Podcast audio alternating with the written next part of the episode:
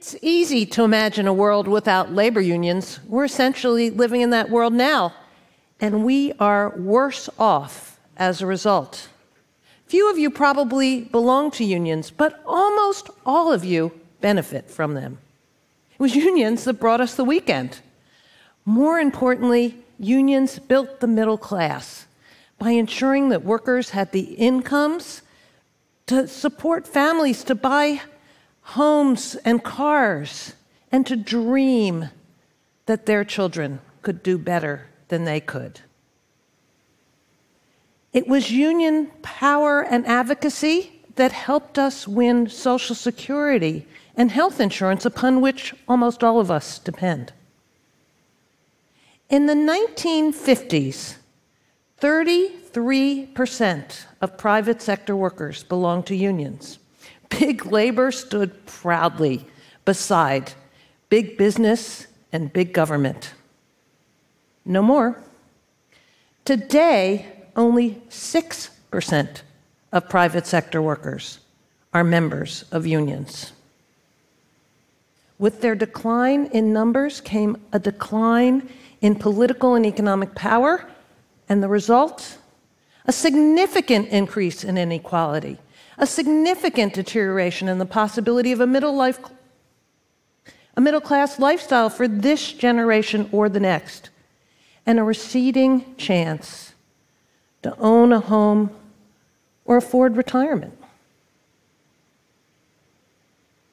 We need unions to regain the power so that we can regain what we have lost, build a better future,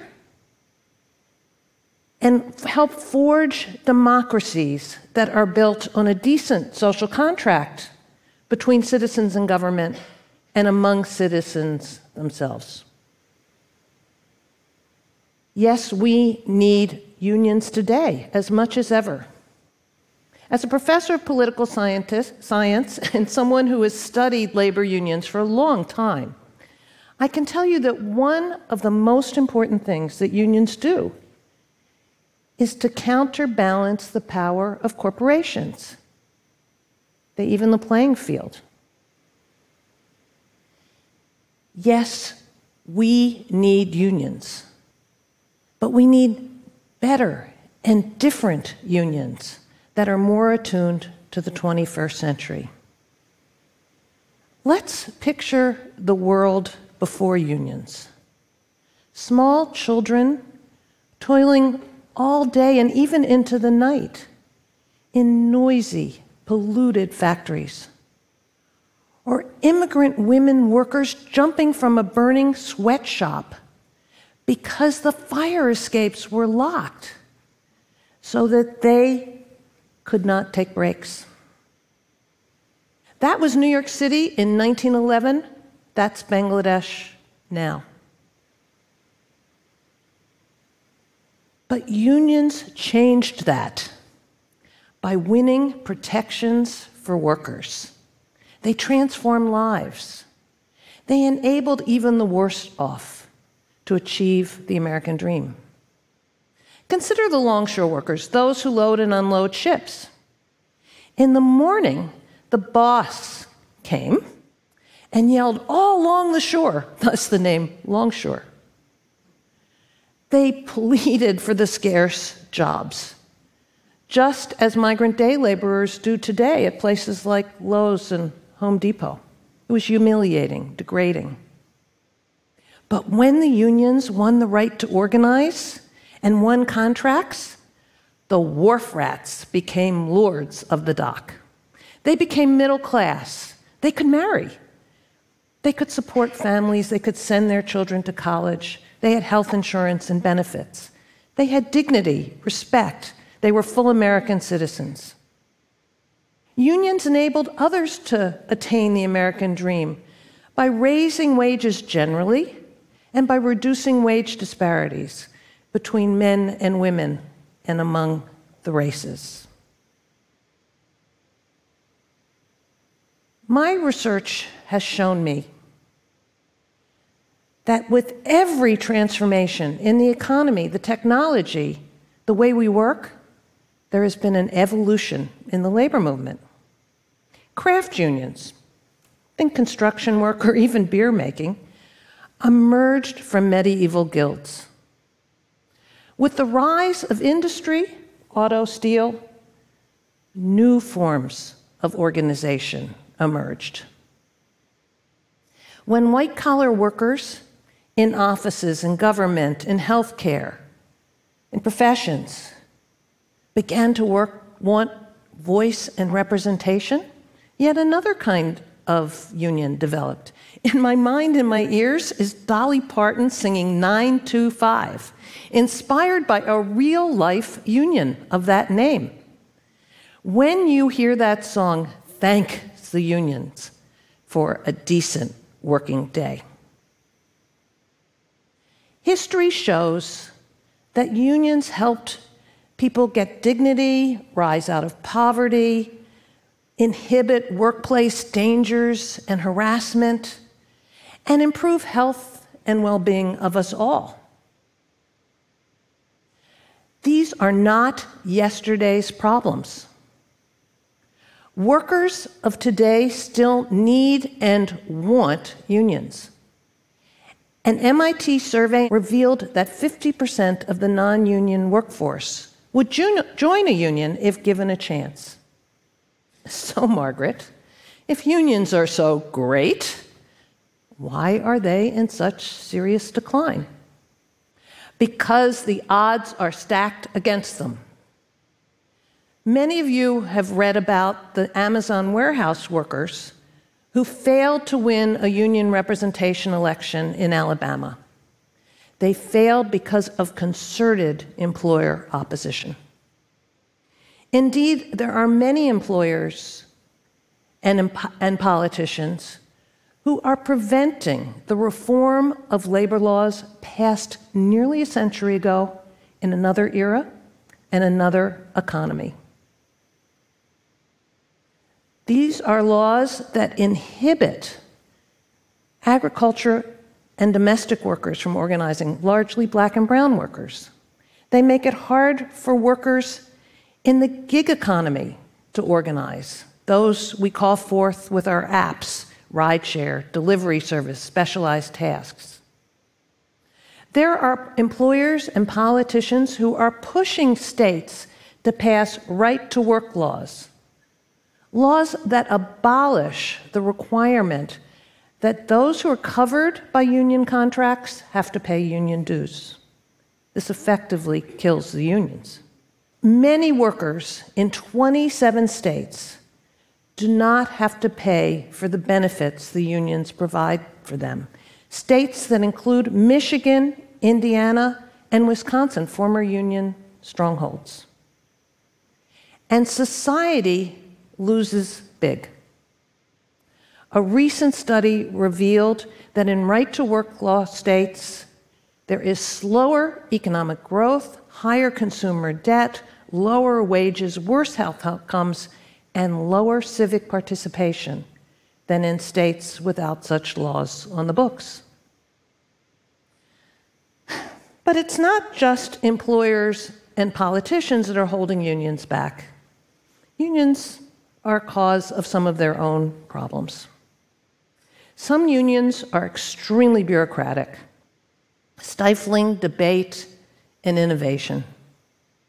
Some union leaders are corrupt, rigging elections, paying themselves humongous salaries, even when they represent very low income workers. And some commit felonies. Jimmy Hoffa is the notorious example of a labor leader who went to prison.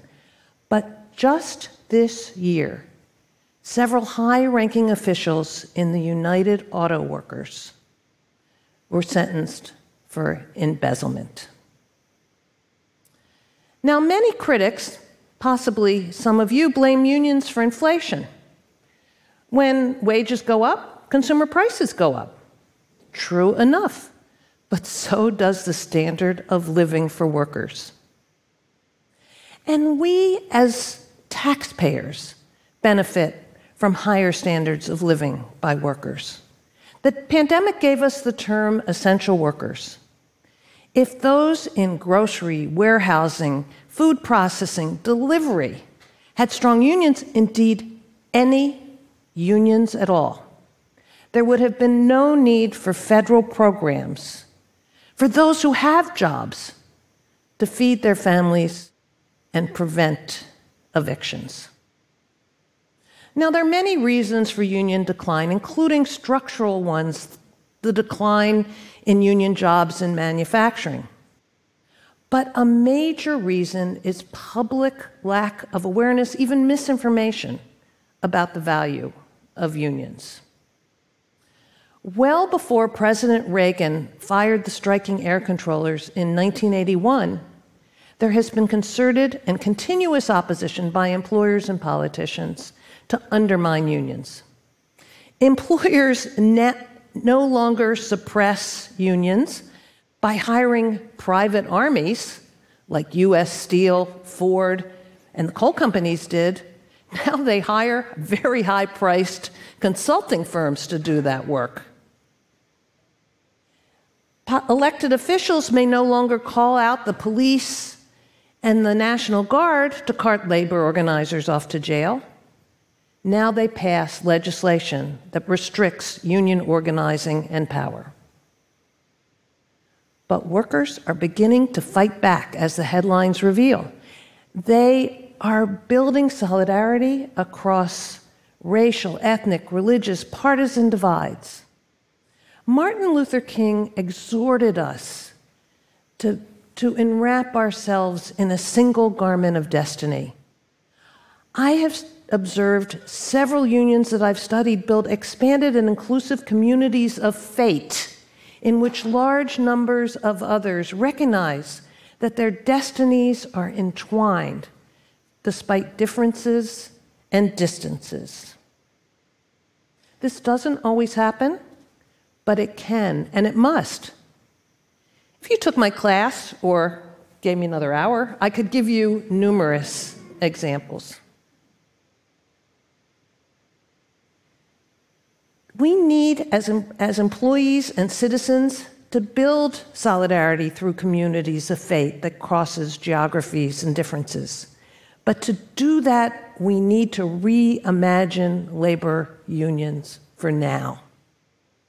The labor movement must evolve as it has in the past, even producing possibly alt unions, alternatives to unions, alternatives to traditional unions. Workers in gig professions, tech, don't necessarily want a traditional union, but they do want influence over their wages, working conditions, and even the policies of their companies and they are reimagining old approaches and coming up with new ones in order to build worker voice and power. Some are reconfiguring worker cooperatives, employer employee owned businesses in which the workers determine wages, working conditions, and distribution of profits. This is not a pipe dream. Mondragon in Spain has over 80,000 employee owners, takes in over $13 billion a year, and redistributes its profits to build worker skills and capacities among its member cooperatives. A newer approach is to use platform technologies to teach workers their rights. In our global, hyper-connected, and socially isolating world. Platforms such as coworker.org or Unit recognize and address the fact that there is a mobile workforce that no longer has water coolers or lunchrooms around which to gather and strategize. These platforms provide workers with a way to share experiences, access organizing resources, and build networks at scale across geographies and employers. Coworker.org had a huge win with Alphabet, the parent company of Google, a giant among tech firms. Alphabet workers recognize that they are part of a community of faith that crosses large distances. They have been protesting Google's contracts with the Pentagon and with immigrant, immigration authorities. They have normal, run of the mill economic union demands, but they also have the political demand that they should have a say over company policies that affect them and us. Now, whatever you thought of unions in the past, I hope, I hope that these examples have revealed to you what they can be today and for tomorrow. Unions once significantly reduced in income inequality, the gap between the rich and the poor. They can again. These graph lines came together when unions rose. I'd like to see those lines permanently converge and inequality reduced once and for all. Billionaires are building rockets to explore outer space. This is so exciting. But equally exciting is, are the workers who are providing the goods and services on which those billionaires we all depend, exploring new ways to gain power and voice. If even some of these explorations succeed, workers will gain dignity, economic security, and the power to challenge employers and politicians. The result? The resuscitation of the middle class and a far more equitable society. Thank you.